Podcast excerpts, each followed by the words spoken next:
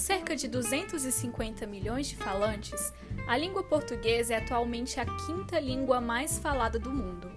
Está em nove países, sendo Brasil, Portugal, Angola, Moçambique, Cabo Verde, Timor-Leste, Guiné-Bissau, Guiné Equatorial, São Tomé e Príncipe.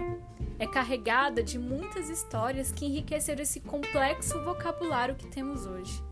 Você sabe a origem dessas histórias?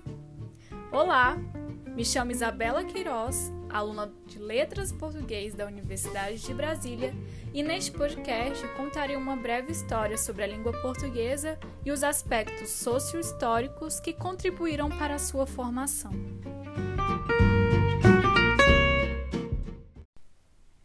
A língua portuguesa, junto a outras línguas como a castelhana, a francesa ou a italiana, pertence ao grupo das línguas românicas, que por sua vez são chamadas de indo-europeias. Há mais de dois mil anos, o Império Romano dominava o oeste da Península Ibérica, na Europa Ocidental. Os dominadores, que eram em sua maioria soldados, não magistrados, falavam latim, mas não o latim clássico usado pelas pessoas cultas de Roma, mas o latim vulgar, falado pela população geral. O latim clássico era a língua literária conservadora e resistente a inovações, que buscava a correção gramatical e estilística. Já o latim vulgar era usado pelo povo, sem preocupação com a correção gramatical. A expressão latim vulgar refere-se à língua com toda a sua variedade. Este latim, utilizado nas diversas regiões conquistadas pelos romanos, fez desaparecer na Península Ibérica as línguas nativas dos primitivos habitantes e passou a sofrer influxo dos substratos céltico, ibérico e ligúrico.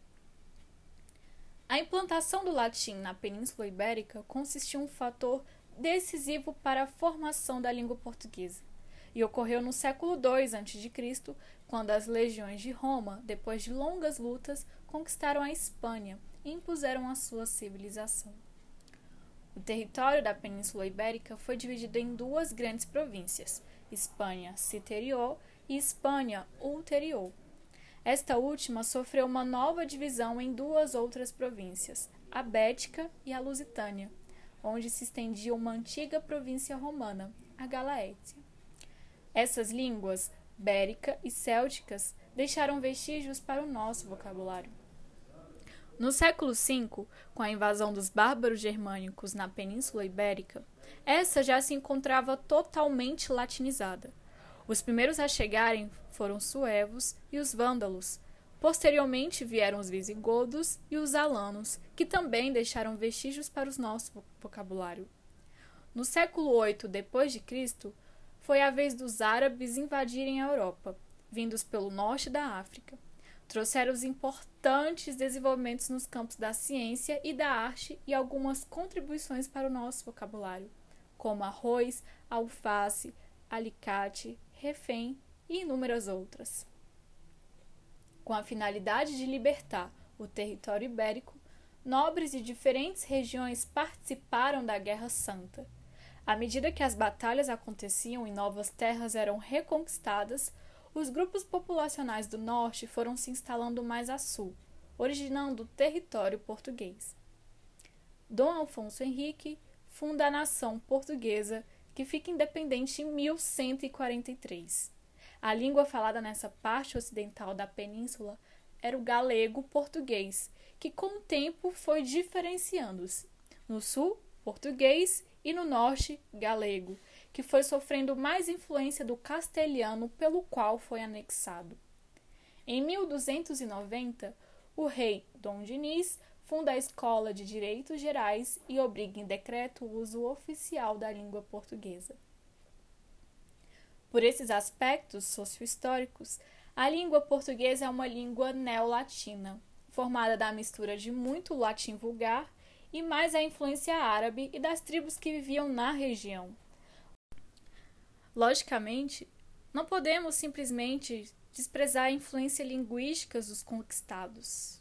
Estes dialetos, falados na península e em outros lugares, foram regionalizando a língua.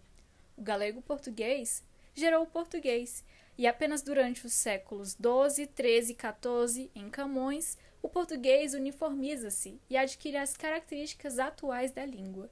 E em 1536, Fernão de Oliveira publicou a primeira gramática da língua portuguesa, consolidando-a definitivamente.